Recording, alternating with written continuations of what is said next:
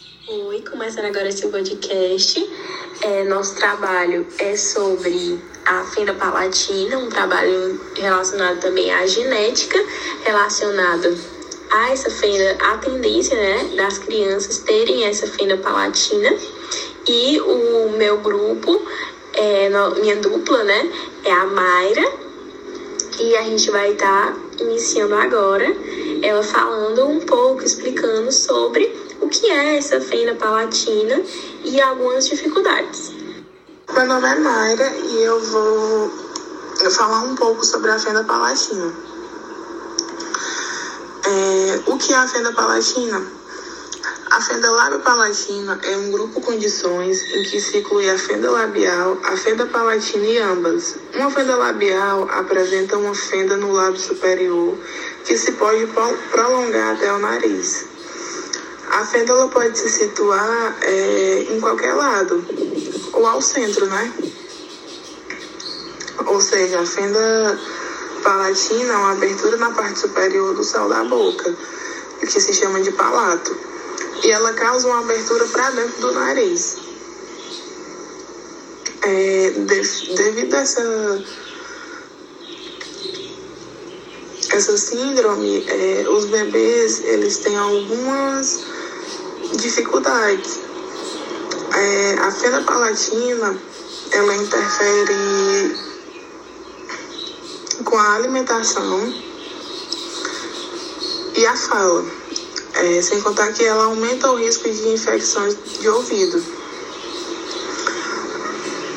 É, é devido a essas dificuldades, há várias alternativas disponíveis para ajudar os bebês a comer melhor, dependendo né, da sua deformidade. Essas alternativas incluem a utilização de bicos de mamadeira com desenho especial, um aparelho ortodôntico que consegue lacrar temporariamente o céu da boca para que o bebê consiga sugar melhor. Um tipo de aparelho de alimentação que pode ser apertado para administrar a fórmula láctea e um palato artificial que pode ser encaixado na parte superior do céu da boca do bebê. Muitas pessoas confundem o lábio leoporino com a fenda palatina. A diferença é que o lábio leoporino é uma abertura que atinge os lábios e, em alguns casos, pode chegar até o nariz. Já a fenda palatina, ela é diferente. Ela consiste na malformação do céu da boca, que é o palato, em que se desenvolve uma espécie de fenda nesse local ou seja, uma abertura no céu da boca. E essa fenda ela pode variar de grau, sendo maior ou menor, assim como o lábio leoporino.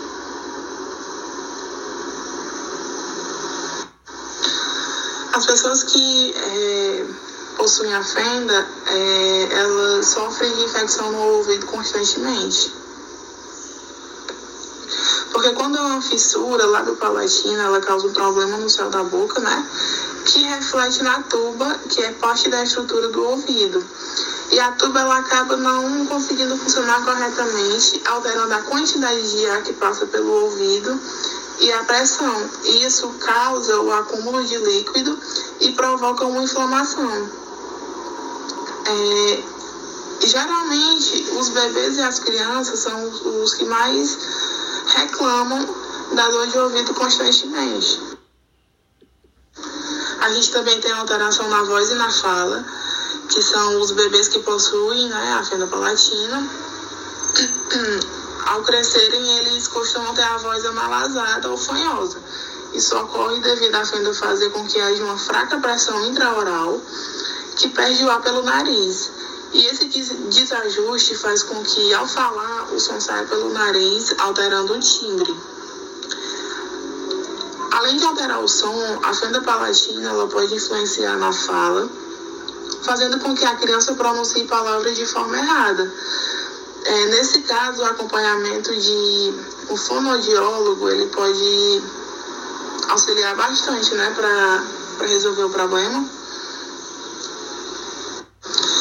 além dos problemas auditivos, é, das dificuldades para se alimentar e para falar, é, eles também podem ter problemas respiratórios. É, devido às fissuras e a proximidade da, da via nasal, podem influenciar nas atividades respiratórias, ou seja, os bebês que têm a fenda palatina, eles podem é, ter problemas respiratórios devido a, é, a fissura ser muito próxima do, do nariz. Oi, eu sou a Maria Eduarda Alves e eu vou falar um pouco sobre a tendência familiar, né, a hereditariedade que essa fenda no palato é, tem quando, quando nós falamos de pai para filho ou de, é, de avô para filhos, enfim, a tendência familiar em si, né? Pronto. Eu fiz algumas pesquisas e lá eles falam geralmente que é relacionado a fatores que as mulheres, é, quando estão gestantes, né, não obedecem, que é é, o uso de drogas ilícitas, de o uso de consumo de álcool. E também é, é interessante falar que a, na gravidez, né, geralmente as mulheres fazem esse pré-natal com o, o, o pré-natal e um dos, um dos componentes né, que elas têm que ingerir para o desenvolvimento melhor do bebê é o ácido fólico, que esse ácido fólico ele interfere diretamente é, nessa probabilidade do bebê ter ou não esse lábio leporino ou essa fena palatina, é, que também está relacionada ao lábio leporino, né? Também pode interferir é, a diabetes não controlada, quando a mulher ela toma antibióticos, a mulher do, durante a gestação, né? toma antibióticos, antifúngicos, é, broncodilatadores ou anticonvulsionantes é, na gestação.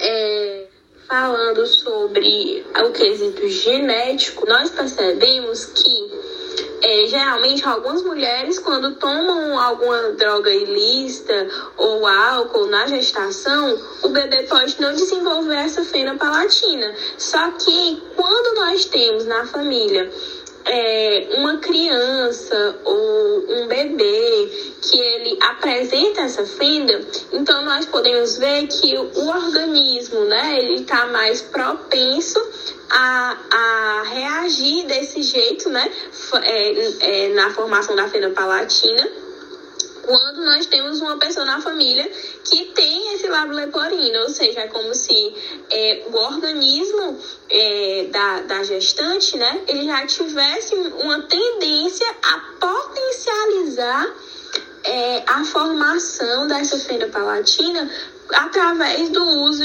de é, drogas ilícitas, álcool, antibióticos durante a gravidez, algum desses fatores que eu citei anteriormente. Um estudo realizado pela Mayo Clinic, uma clínica dos Estados Unidos, percebeu que crianças do sexo masculino têm duas vezes mais chance de desenvolver uma fissura labial é, do que uma criança do sexo feminino. Sem contar, né, que não falamos agora de uma tendência genética, mas sim uma tendência de ambiente, né? Quando a mulher já não faz o, o pré-natal, então já já identificamos uma pessoa que já não tem tantas condições, que não tem tanto acesso à informação, e isso pode não mudar de, um, de uma primeira gestação, geralmente não planejada, é, para uma segunda gestação, que serão os mesmos aspectos socioeconômicos das, dessa pessoa, que ela pode também vir a não é, é, a, ir até o atendimento, né? É, nos postos para buscar essa ajuda, para fazer esse pré-natal, para ter esse cuidado com o bebê. Vou falar um pouco sobre o tratamento que nós temos que realizar para é, a melhor qualidade de vida né, dessa criança que, que tem o, a fenda palatina, ou até mesmo a fenda palatina e o lábio leporino. É, o tratamento ele é um tratamento cirúrgico, tá? E aí vai é, depender também é, de quantos meses a, a mãe, né, o, o responsável da criança, foi procurar esse atendimento, que geralmente é, é, é tem que ser reparado, né, entre 15 a 18 meses de idade do bebê, para que ocorra uma cirurgia melhor, que tenha assim é, uma melhor recuperação, que a criança já assim cresça e e tenha e não tenha tantas dificuldades, né? Principalmente porque esses bebês eles dependem da mama para se alimentar e tudo. Então, é, ele já apresenta algumas dificuldades, né? E outra, outra coisa a ser citada é alguns cuidados, né, que as mães têm que ter com os bebês que apresentam essa, essa fenda, né? Que são sempre cobrir o nariz do bebê com uma fralda para esquentar um pouco o ar, né, que o bebê vai respirar, até porque é uma cavidade mais aberta e eles podem ter mais tendências a ter gripes, resfriados, eles são eles precisam ter esse cuidado.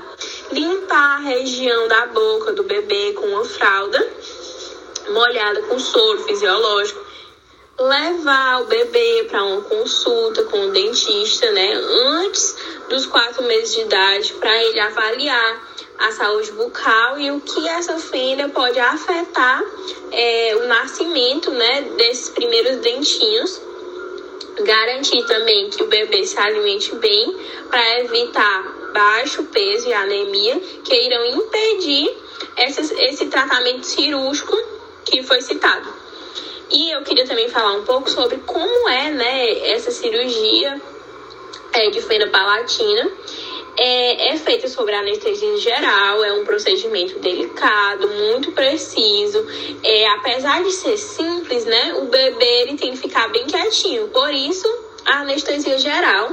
O processo ele é rápido, dura assim mais ou menos umas duas horas e só é necessário um dia de internamento no hospital. O pós-cirúrgico é essencial para a cicatrização recentemente foi é, aprovada a participação do Sistema, Sistema Único de Saúde, né, o SUS, na cirurgia plástica para lábio leporino e fenda, e fenda palatina, né, já que os dois são em regiões é, é, próximas, né, e, e às vezes um está associado ao outro. E então foi aprovado, né, pelo SUS, isso já dá uma assistência muito grande para bebês que já é, que nascem né, com essa fenda. E as mães não têm tanta condição para pagar. E é essencial o tratamento cirúrgico na é, vida, na qualidade de vida desses bebês. Vou passar a palavra agora para a doutora Marília, que ela vai responder algumas perguntas que eu e a Mayra é, é, desenvolvemos para ela é, responder. A primeira pergunta é se é muito frequente ver as pessoas com a fenda palatina. Eu não acho que seja tão comum assim, né? Existe uma incidência, claro, mas eu não, eu não vejo tantas pessoas com, com fenda palatina, não. Para a prevenção do desenvolvimento dessa fenda, o aconselhamento do não uso de drogas e álcool é feito no pré-natal na visita odontológica? É, eu nunca fiz essa, essa abordagem com as pacientes. Realmente é algo muito importante a ser levantado. É, durante essas consultas de pré-natal odontológico, eu sempre abordei as questões mesmo de autocuidado, é, higienização, é, uso do fio dental é, quando a paciente está mais perto de ter o bebê, já passo algumas orientações sobre a amamentação, sobre a importância da amamentação, os primeiros cuidados com o bebê, o que fazer quando nascer os primeiros dentinhos, né?